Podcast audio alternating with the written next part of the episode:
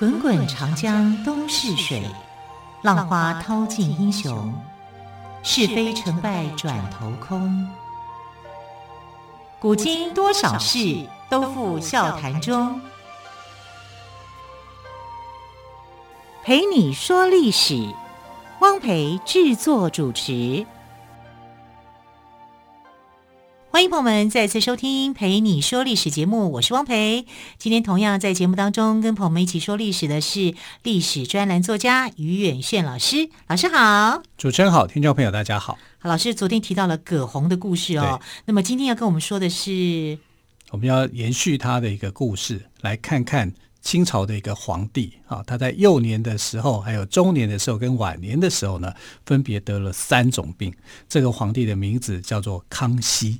康熙，对，康熙在幼年的时候就不幸的得了天花，两岁的时候啊，然后他。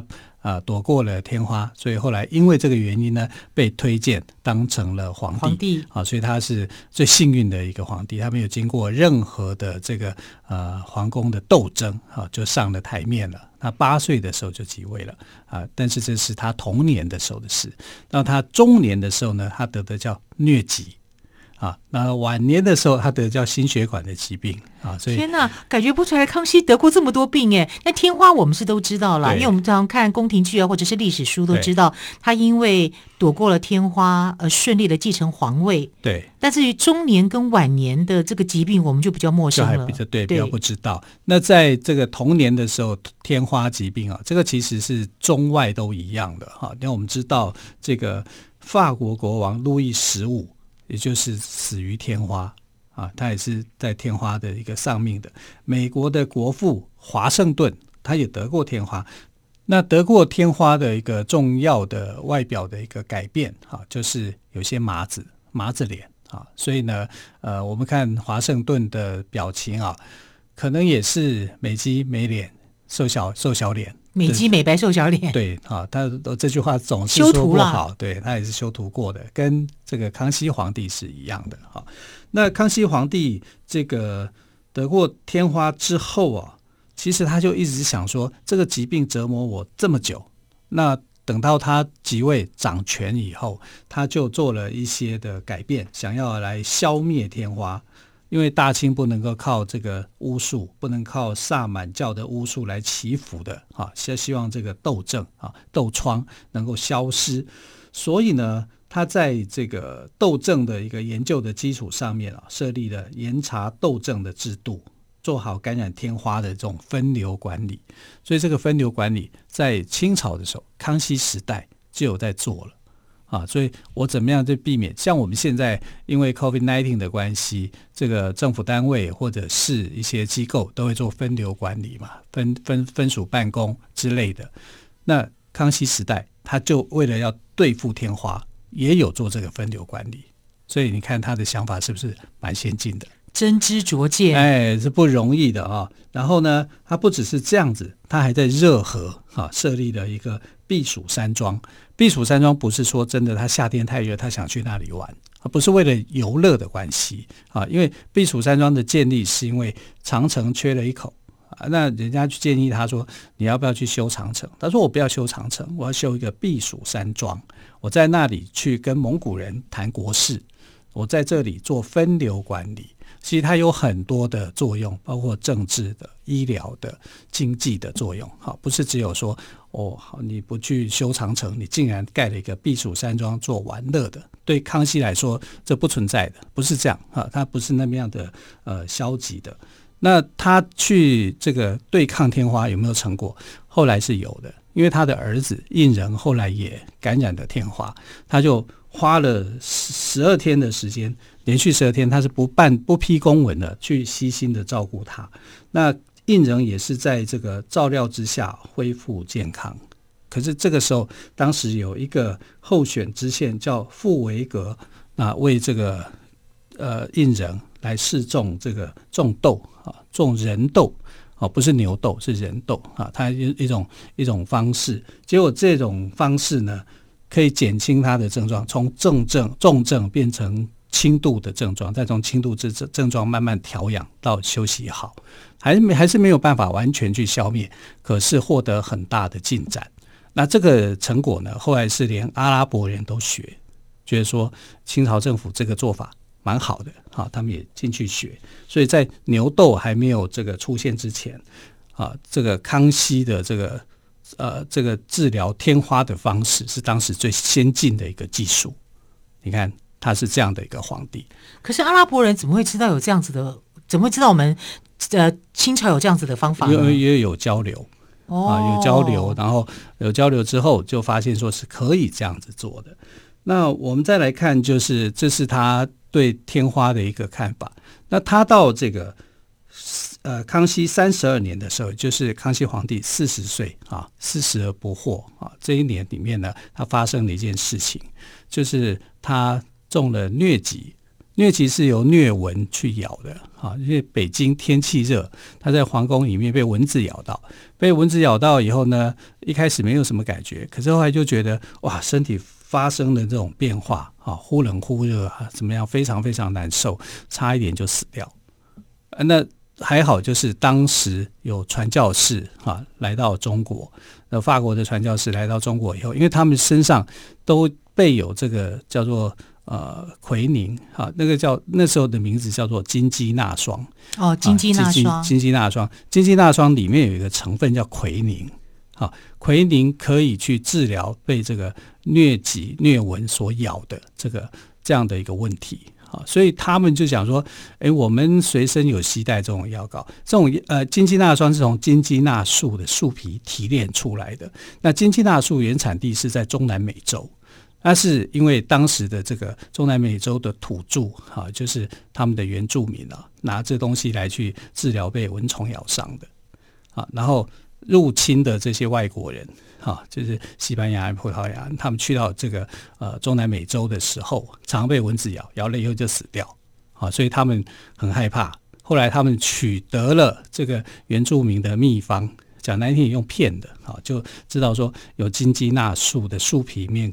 可以做成药来治疗这个病，这个真的只有当地人才知道的智慧。是啊，啊，所以也，但是也因为这样子，中南美洲就遭受到一场浩劫啊，因为呃，十六世纪之后，哈，就这群的这个呃入侵者，哈，他们叫做殖民者，哈，就来到他们的土地，哈，进行烧杀掠夺这样子。其实是蛮悲惨的，但那时候的传教士就是每个人都会准备金鸡纳霜。嗯、那一看到中国皇帝发生这个问题，他们就联想到是疟疾啊，疟疾以后就送药送去给皇帝哈去试用啊。为什么叫试用呢？你这个药不能够跟说皇帝你可以吃这个啊，你一定要试试的话，就是叫有过这个被蚊子咬的人先让他们去吃。吃了以后没问题，以后呢才给皇帝去吃。好，皇帝不能够一下就吃，我怎么知道你是不是毒药啊？好，所以试药过程没有问题了。好，然后康熙皇帝也吃也吃了啊，吃了以后呢，身体就好了，就好转起来。可是这个在历史上面，我们好像很少人有听到说，哎，康熙皇帝的疟疾。好，这这一段话呢，虽然写在史书上面，就是一句话带过。啊，他没有写说我差一点死掉，嗯，啊，因为但是这个是真的是生命教官啊，因为呃，差不多有几个古代的帝王也是因为疟疾而过世的啊。他好在有这个传教士啊送给他疟疾神药金鸡纳霜里面的奎宁的成分哈、啊，去压制了这个病情。好，让他身体好转。那从此以后呢，康熙皇帝就对这个西方的医学科学就非常非常有兴趣，因为觉得这一块呢是他没有接触过的啊。然后他很神奇的救了他的命嘛，所以他就觉得这一块是有学习之处。所以为什么康熙学贯中西？哈，因为他的这个。汉文底子也是很好的，然后他在西方的这个学习上面兴趣是很高的，啊，就是因为传教士把他的病给治好，获得了他的信任，然后他也觉得西方的医学科学这些东西是值得学习的，对，值得学习的，啊，所以他在疟疾上面得了疟疾以后，啊，对西方的这个医学啊是啊很有接触的，甚至他觉得自己是医生。还可以去治病。康熙吗？对呀、康熙很有趣的。康熙是不鼓励人家吃补药补酒的，他觉得越补越差啊，尤其是用人参啊去补补身体，他觉得那个很差。哎，可是他喜欢喝红酒啊，因为外国人会送红酒，红酒给他，红酒是这个呃水果酒嘛，但是红酒这个喝的过程里面，他用那个水晶杯。然后在喝的时候，他觉得哇，好高雅。原来康熙有这个我们不为人知的一面哦。好，我们先休息一下，稍后呢再请岳远轩老师来为我们介绍康熙的故事。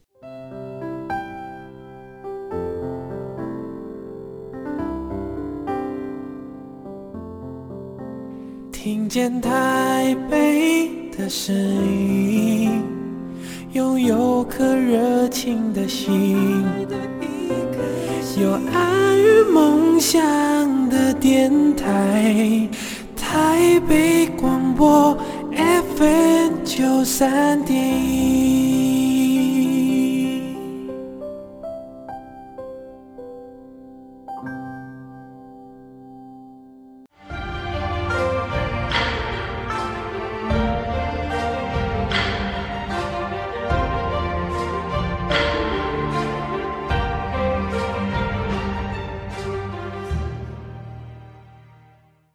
广播电台陪你说历史节目，我是汪培。今天呢，我们谈到的是康熙皇帝呢，很顺利的躲过了天花以及疟疾。对哦，但疟疾的这个部分呢，也要感谢传教士带来了金鸡纳霜里面的奎宁这个成分哦。对，那康熙好，刚刚于老师有说，他之后晚年又得了心血管疾病。疾病对。所以康熙呢，他的人生可以讲这三大三大关卡、哦，对，三大关卡。第一个关卡是很容易过的，因为那时候他年纪也很小嘛，两岁小孩能够知道什么？可能觉得自己身体不舒服而已啊。可是他的抵抗力很好。哦，他体力很好，他竟然就躲过了这个天花的威胁。当然，就是还有奶妈照顾得很好啊，所以让他在这个皇宫外面住啊，然后他也可以去呃好好的去调整自己的身体。这他身体好，底子好啊，这是头好壮壮，所以当皇帝啊。那等到他中年的时候，其实我在想，他在那个时候应该心里头是有点沮丧的。为什么呢？因为康熙三十二年的时候，那时候他四十岁。那四十岁这一年里面呢，他几乎什么问题都没有了。你看他这个威胁他的权臣鳌拜已经败下阵来了，对不对？三藩之乱解决了，台湾纳入版图了，对不对？远在天边的沙皇俄罗斯不敢作怪了啊！这这个四十岁的这一年不惑之年，是他的一个人生里面非常得意的一年啊！已经再也没有人可以威胁他啊！然后。在没有人威胁他的情况之下，竟然有一个疾病叫做疟疾，他在威胁他，而且他完全找不到方法，不知道该怎么样去面对这个疾病啊！因为甚至疾病来的时候，他也不知道，他只知道，哎，我们家很热，北京城里面啊，夏天的时候蚊子很多，他就被蚊子咬了，蚊子咬了以后没多久他就生病了。啊，然后他又觉得自己是身体平常身体就很强壮，骑马射箭嘛，啊，所以他完全没有去想到说这个疟疾这个病竟然可以让他措手不及，这么难受哈，一下子脸色发白啊，嘴唇变色，一下子忽然冷，一下子忽然热，啊，这就典型的这个疟疾的一个症状就出现了。那当时的传教士哦，其实就是为了要传教，要争取到这个。皇帝，皇帝是最高权威的一个代表嘛。如果皇帝呃他能够打通这个关节的话，他传教起来不就很方便嘛？所以法国传教士是有这个想法的。他们这两个法国传教士啊，一个叫做白进，一个叫张诚，他也是康熙时代非常著名的两个传教士。那这两个传教士呢，就带给这个康熙皇帝好消息啊，就用这个金鸡纳霜救了康熙皇帝的命。可是康熙皇帝他的人格里面，他的想法里面是很特殊的。这么好的东西，你们有西方有这么好的这种医学科学，我要学。可是我学了以后，我不要告传播到民间去。为什么不要传播到民间去？民间去大部分都是汉人，汉人比满人聪明，人又多。万一他们学会了，满人地位就不保了。所以呢，他就把这个学问。留在宫廷里面，变成他个人的喜好，而不是流传。假如他流传出去的话，观念会开。可是观念会开，就是清朝的这个呃国家的皇运就不保，很可能就会被取代了啊！因为你引进这个观念很新啊，汉人学的一定快，比满人还快啊！所以他为了这个呃后代子孙去着想，他把这个。应该是为了大清的皇权吧？对啊，就是为了大清的皇权，他不是为了这个呃黎民百姓，黎民百姓啊，所以他就变成说，这是他特有的一个好像学术上的一个喜好，他没有推广到民间过去。我觉得这个对康熙来讲，这是他的一个私心。虽然他是一个很好的皇帝，可是我觉得他，他还是有他的私心，对他的格局还没有扩及到那么全面。好，这是我对他的一个看法了。那啊、呃，不管怎么样，他能够躲过疟疾啊，也是一个人生中的一个幸福了啊。因为从四十岁以后，他又开始又变得很好命了。可是呢，他的人生的后半段就不好命了啊。他的他有这个心血管上面的疾病，就是我们讲的高血压啊，三高吗？三高啊，他的三高一定是很高的，虽然没有明确的一个记载。好，但是从那个症状里面，你可以知道他是的确是有这个问题的。啊，他身体抵抗力也突然之间就变差了。那为什么他会三高变高？主要是他的儿子，就皇太子胤禛。皇太子胤禛他是两废两立，两立两废，好，废掉过他一次，然后又把他呃重新立重新立，然后又废掉。啊，这个就是九子夺嫡的故事了嘛。啊，那九子夺嫡就是由他的这个皇太子所造成的。那皇太子，但是是要真的叫太子，因为他是呃仿效明朝的一个制度，立了他的儿子哈胤禛当太子。所以清朝唯一有太子观念的就是康熙啊。那康熙为什么那时候要立太子呢？因为有三藩之乱。他必须要立一个政权的一个接班人，但没想到说这个三藩之乱平定以后，那康熙皇帝很会养生嘛，他活得又很久，好，就变成儿子当了很多年的太子，这个太子帮好就变成了另外一种集团。那太子帮这个集团呢，就有可能会威胁到很多人啊，所以后来就变成了这个太子帮跟其他的势力在争夺。那你想想看，你是康熙皇帝。你处在这个环境里面，你会心情好吗？你会没有高血压、心脏病吗？对，就就是这样子，他的问题就来，他的压力就变得很大。好，所以到后来的时候，他躲过天花，躲过疟疾，他却躲不过这个三高，躲不过三高。这个三高是因为我气我儿子就已经气得半死了，对不对？所以心情平和是很重要的，有助健康。你知道他对他的儿子。惹他生气的时候，他是痛哭流涕，哎，他是觉得我对不起太子的妈妈，太子妈妈很早就过世了嘛，他的皇后哈，他甚至还梦见他的皇后一言不语的看着他，然后他心情就非常非常的糟糕，非常的不好，那种感觉是很奇妙的。一个父亲没有不希望说自己的小孩子去呃成长的变好的，可是他觉得他的儿子竟然。有那种想要篡位，甚至是想要谋杀他的感觉的时候，那种心情怎么会好呢？当然也有可能是他多虑了。可是，呃，不管怎么样，他在在那个时期，他就有这种想法。那有这种想法产生以后，父子的感情就开始就有裂痕。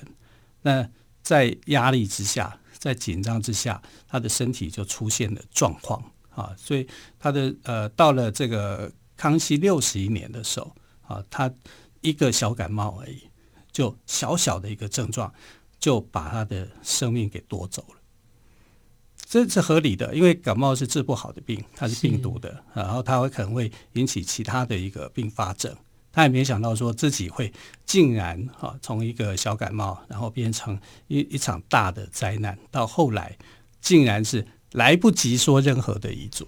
嗯啊，鳌拜都打不倒他，没想到一个小感冒 夺走了他的生命。那当然就是因为他的身体已经不好了，嗯，啊，没有像以前那么样的健壮了，已经有了三高的这个疾病啊，就是心血管上面的一个疾病。欸、这故事也提醒我们要真的要注意健康。我们现代人、啊、连康熙都躲不过，是啊，所以我们一定要保持心境的平和，好好的运动，注重防疫。其实是心境的平和，嗯，就是你不可以让自己的压力太大，因为别的都很好控制，自己的情绪很难控制。如果有能够很好控制自己的情绪的话，那身体健康是可以期待的。啊，所以我觉得，不管是你罹患哪一种病，你没有办法把自己的这个心情给恢复的话，通常来讲，那个状况会很危险的。所以圣经上才会有一句话叫做“喜乐的心乃是良药”。对啊，为什么喜乐的心是良药？原因也在这里。你只有用开朗的态度，你把你的压力给释放。或者让你让你的压力给减轻，你的这个病症才会真正的从这里面找到一个转机的。那康熙他从这个早年的天花，到中年的这个疟疾，到晚年的心血管啊，是他的人生的一个呃，对疾病上面来讲，他的一个历程，等于是每个阶段都有每个阶段的历程。那到了他的儿子雍正皇帝的时候，雍正皇帝对自己的身体上面啊。他其实是有做一些调整的，他是用道家的修炼的方式，哈，要来调整自己的身体的状况啊，因为他一定要活得久，活得久以后才能够去争取那个皇位嘛。所以等他争取到的时候，他年纪已经很大了，四十五岁。四十五岁，他只当了十三年的皇帝，为什么呢？因为他当了皇帝以后呢，就忘了他在这个信仰道家的那种方式，这就抛弃了。为什么抛弃？他觉得我每天国家要处理的事情这么多啊，所以他就每天就忙于办公啊，在批公文。他批公文的时间比他跟后妃相处的时间还要长。他可能一天呢要写上几千字的这个毛笔字，不是练书法？是批公文。所以你看，这个就是工作狂。他每天的工作小时一定超过十二个小时的，但长期下来。他的身体就会出现状况啊，所以康熙呢，他的呃呃雍正的死亡跟康熙不一样，康熙是在这个心血管疾病上面啊，因为一个呃小感冒引发的一个大问题。那雍正是过劳，过劳啊，过劳也因为是也是心血管的一个疾病啊。那他为了要快速的消灭他自己的疲劳，身体上的劳累，他每天工作这么长的时间啊，他工作一定超过十二个小时的，啊，这就现在来讲是违反劳基法的。是啊，他是雇主，他是雇主，但他是最大的 boss，对对啊，他没有什么问题的。对，啊，可是也因为这样子哦，他就想说，我要用最快的方式去获得身体的这个健康啊，身体、心、身体、心理的一个健康，所以他就吃丹药。啊，服食丹药啊，服食丹药，他觉得对他的身体健康是有好处的啊，因为他自己也是道教中人嘛，也相信这个嘛，所以就呃吃了丹药。就吃了丹药，你看一个先天已经不良了，你的这个你可能有心血管方面的一个疾病了，再加上外在的不当的刺激，丹药里面所含有的这些重金属的一个成分，后来他在康呃雍正十三年的时候突然暴毙。啊，他不知道不知道怎么死的，发现的时候他已经死了，也没有留下什么遗言啊。然后他就就就呃暴毙了，就不是甄嬛刺激他吗？呃、开开玩笑，这这样也是有点根据啦，虽然与事实完全不符合啦，但是你可以想想象，就是说他是受到刺激而死啊。或许戏剧里面也有也有某种程度他的道理，虽然不是真实。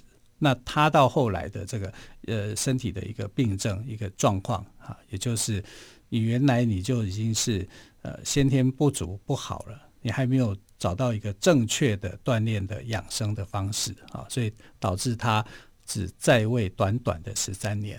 如果他在位的时间再长一点啊，说不定这个清朝的历史又会有些不一样的地方了。嗯，好，非常谢谢岳云轩老师今天特别播出时间来跟我们谈谈康熙跟雍正，他们虽然罹患疾病，但面对处理的方式的不同哦。对，好，非常谢谢岳老师喽，谢谢，谢谢，亲爱的朋友，我们就下个星期一再会，拜拜，拜拜。